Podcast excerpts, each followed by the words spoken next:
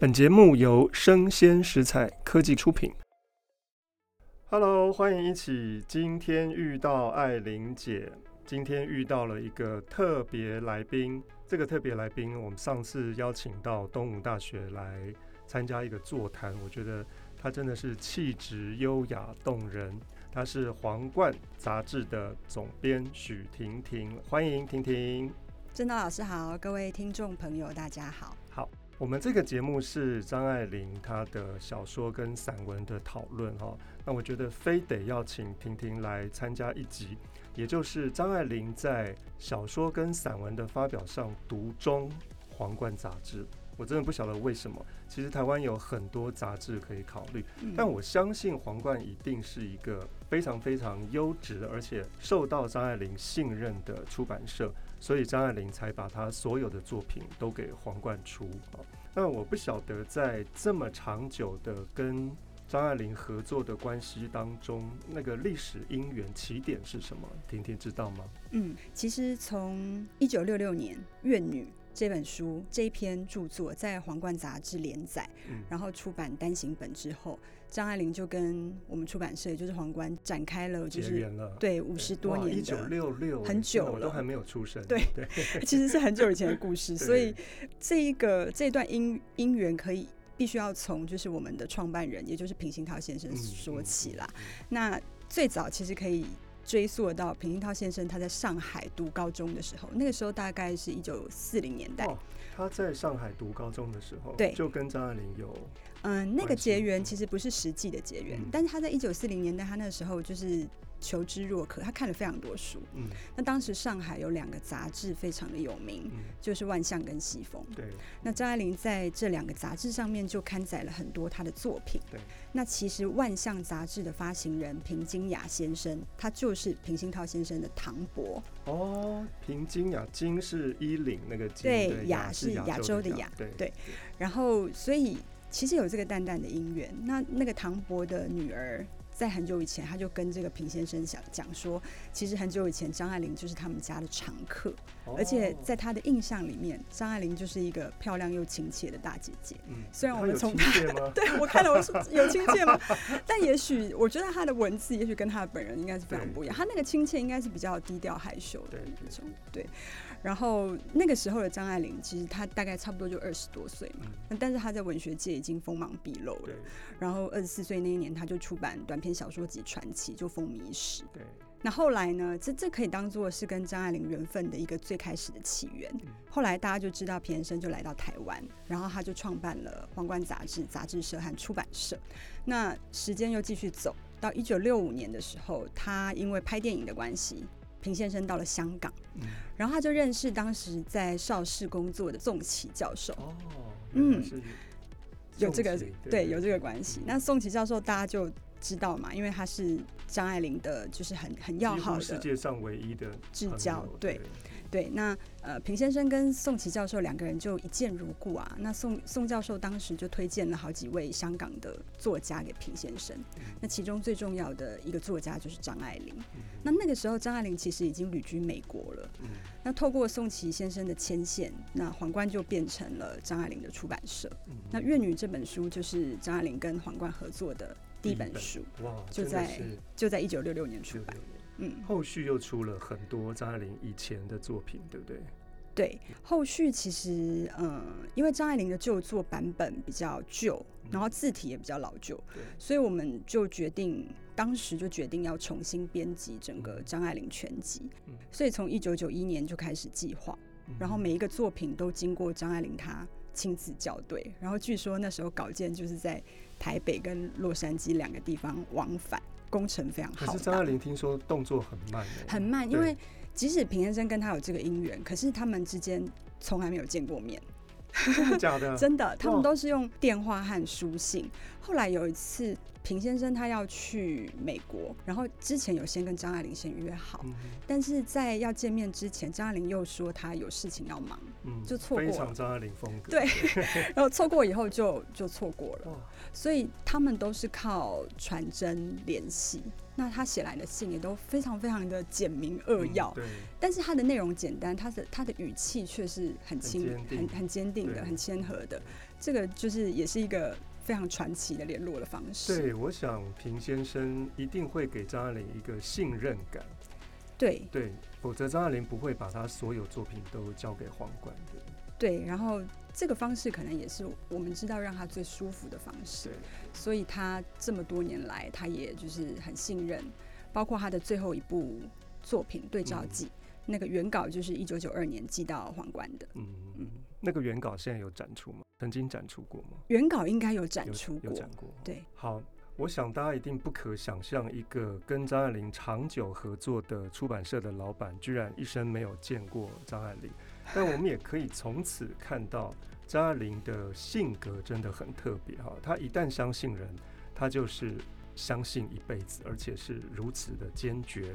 哇，真的是一个大家都不知道的姻缘。那皇冠出版社出了张爱玲的书，在当时，不管是现在或是以前，都是最漂亮的。我现在看到一些二手书店，嗯，张爱玲最早在台湾出的书，其实都已经卖到非常的高价。我们现在看起来也都是很漂亮的书啊。那现在呢，更不用说烫金啦，嗯，各式各样的美编，我觉得都是让人家很舒服的。啊，皇冠出版社真的在出版张爱玲的著作上是非常用心的哦。那这件事情，呃，以婷婷的立场。有没有一些看法？就是你们特别读后张爱玲一些做法吗？或者是呃，其实你们一贯的风格都是这样？因为我发现到皇冠的书都是台湾最漂亮的书，真的吗？对啊。其实我觉得，我我自己来看，就是张爱玲跟皇冠的姻缘。可以维持这么久，我自己是觉得非常的感动，而且觉得这是一个很理想的合作的一个状态。因为我们有这么多的作家，那其实不一定每个作家他都可以跟你维持那么久的出版关系。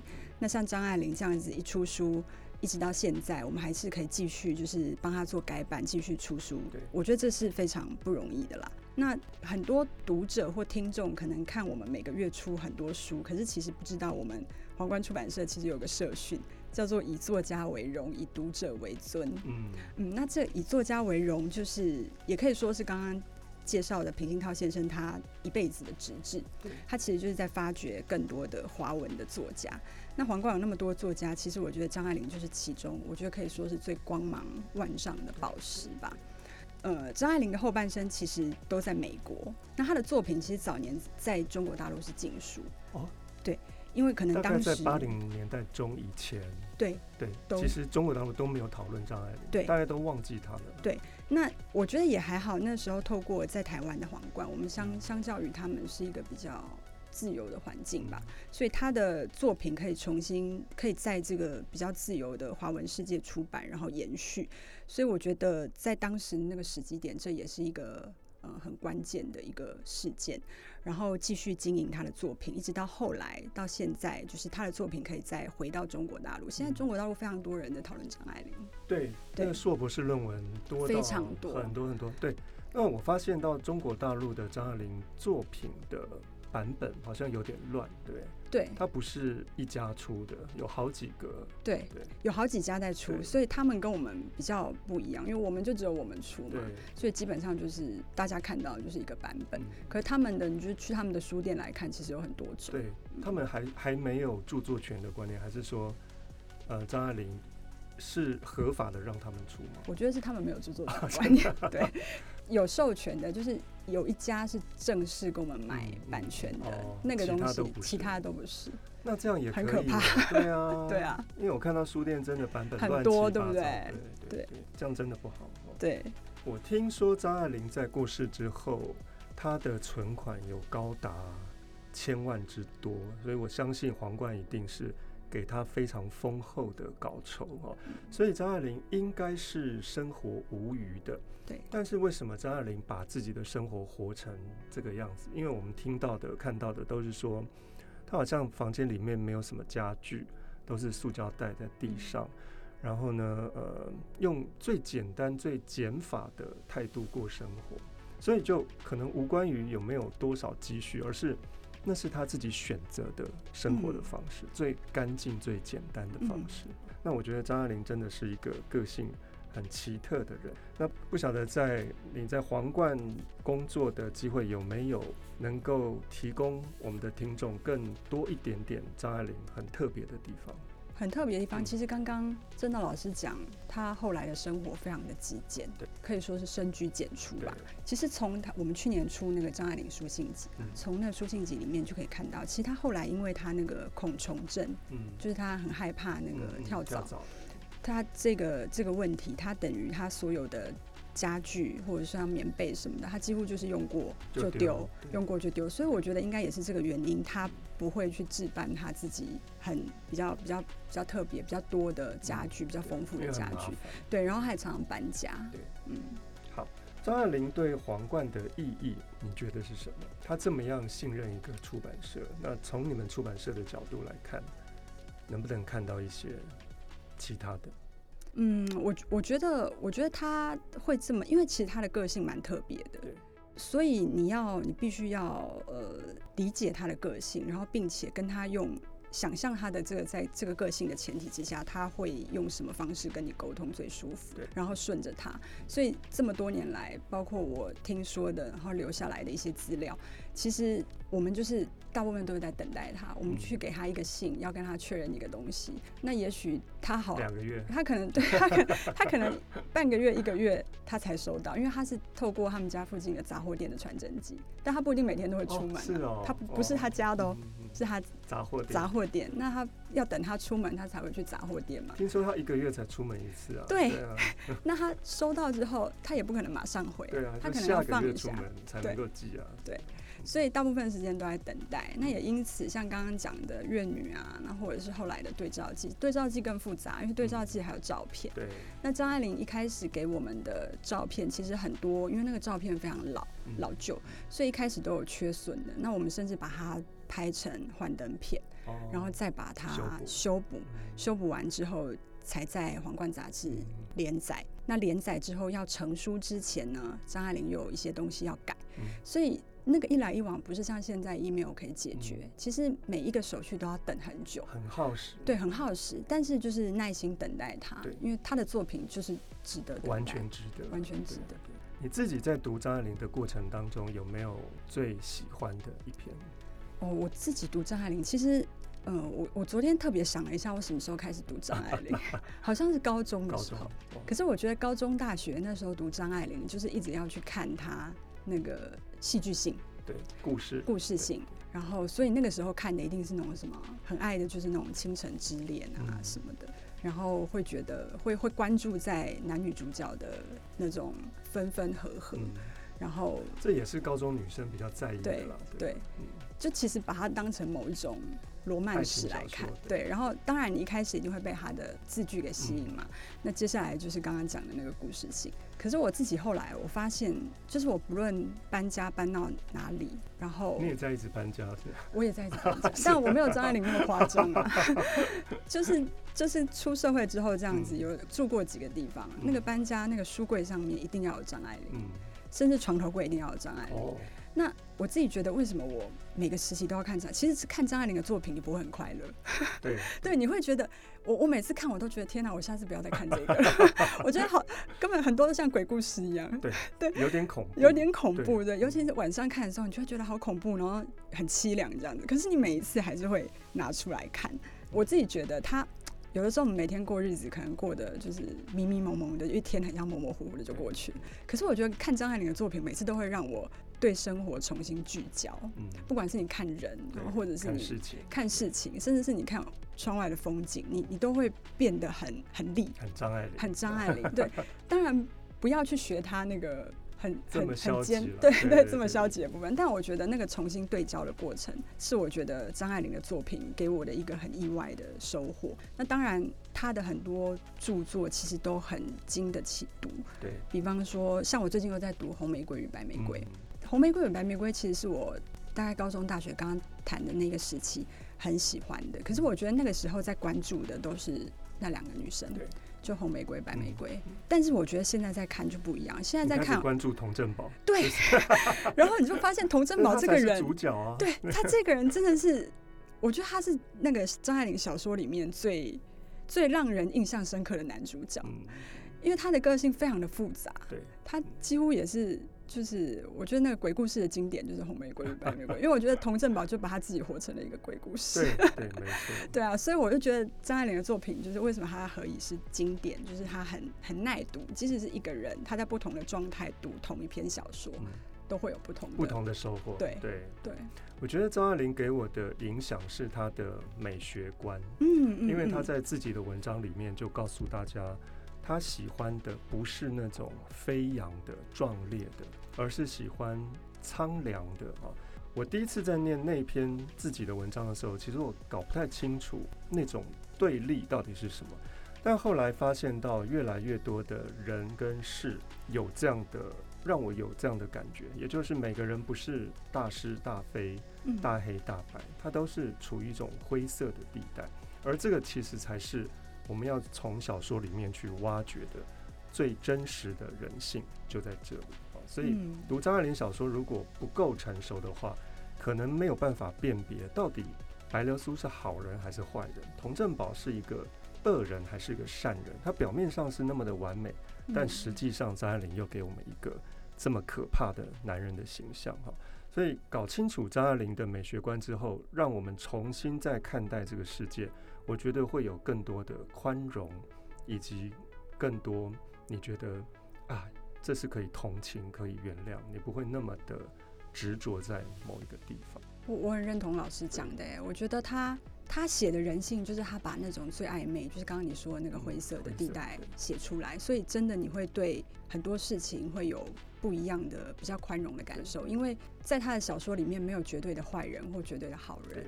其实他的好人里面都有一些很恶劣的的性性格在里面，那他的坏人里面其实也有一些让人家很同情的地方。对，所以我觉得他的小说里面那么多的角色，之所以会让人家一再被提起，就是因为他们每一个人就是很鲜活，对，就跟我们真正的人一样。对，其实读张爱玲你会觉得。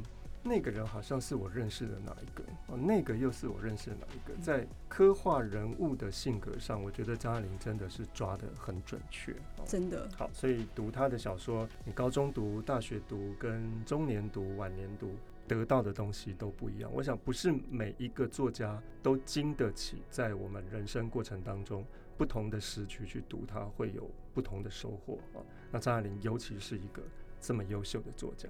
好，那皇冠出版社目前有规划张爱玲再出新书吗？或者是有其他的想法？目前其实比较没有新书可以出，但是因为不断的出新书，但是主要是改版，主要是改版，因为去年是二零二零是张爱玲的百岁诞辰嘛，所以我们就做了几件比较我们觉得就是在去年一定要做的事情，比方说我们重新改版，因为在上一个版本我觉得已经跟现在的就是美学或者是现在的那个书的包装的方向有一点有点脱离了，所以我觉得呃也是时候应该再出一个比较符合现在的审美的版本。对。然后这个版本一直到我们到现在还继续在出，一直到今年十二月会出完张爱玲的两个艺作选，嗯，就结束了，这个新版就终于到期。嗯，那去年就是除了改版以外，也做了，又就是用张爱玲的作品尝试了集资，然后去制作那个手账哦，笔记本。啊，真的，谢谢老师。对对对，还有袋子，那那个袋子是跟台南的合合成帆布帆布对合作的一个手提袋跟一个笔袋。去年九月也做了那个刚刚讲的书信集，嗯，然后其实，在出书信集那时候，我们那时候还规划一个念念张爱玲的活动，我们就跟那个大稻城的咖啡店推《倾城之恋》的下午茶，哦，然后还跟点水楼做了一个张爱玲宴，宴哦，点水楼我知道，对对对，下午茶我不知道，啊，真的下午茶就是什么，就三层英国的那种哦，司康啊等等之类的。还蛮好玩的，在那个浅水湾饭店，对对对对对，那种感觉，对。哦，然后点水楼就是那个金锁记的那个酱爆年糕，对。对，它整个一个一个张爱玲宴就还蛮完整的。但我路过，好像很贵，那一桌好像对很贵，那要揪大家去吃，就是你没办法，你如果自己一个人，你可能只能去大道城那边吃一个下午茶。嗯，好，呃，张爱玲给我们很多的影响，也给台湾的文学史很大的影响。啊，皇冠出版社真的是出钱出力，让大家看到了一个这么优秀的作家能够在台湾发光发热。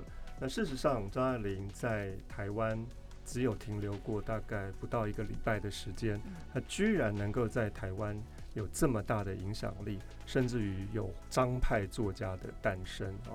而且这些张派作家现在很多都是在台湾举足轻重的作家，那真的是很有很有魅力的作家。那我不晓得在婷婷你阅读的过程当中，有没有哪一本或是哪一篇你是不太想要再碰？你觉得它太犀利，或者是太可怕？金锁记，金锁记。可是金锁记目前是大家公认，如果要选一个最优秀，可能就是这篇。真的啊？因为也出现在高中课本了。高中就念金锁记啊，啊 会不会有点残忍？对，但金锁记真的就是我自己比较没有一再重读，我比较常重读的是半生缘。哦，我很喜欢半生缘。那金锁记清爽多了。对，那很清爽嘛。虽然还是有有强暴啊，有什么的。它还是有很可怕的地方，但我觉得金锁记的密度就比较高。对，因为它是短篇，所以那密度很高。每次看的时候就觉得我不行。对，曹七巧真的太可怕。对，曹七巧真的太可怕，很角色。对，但我觉得其他小说人物也不会输曹七巧。例如说佟振宝他怎么对他的佟振宝很可怕。对啊。就是、然后半生缘，我后来觉得曼露其实也很可怕。对对对啊，那个姐姐，姐姐也很可怕。就每个人都很可怕。我们可以来办一个最可怕的张爱玲小说人物的投票选。对对对对，我相信大家都觉得。应该会有一些人会上榜。好，今天非常的谢谢婷婷来跟我们大家聊了一下皇冠出版社跟张爱玲之间的关系。我们也听到了张爱玲怎么样认识皇冠出版社，而且怎么样的信任这个出版社，最后一直陪到张爱玲过世。皇冠出版社都是张爱玲最好的朋友。好，谢谢婷婷，谢谢，谢谢谢谢大家。那我们今天节目就到这边，好，拜拜，拜拜。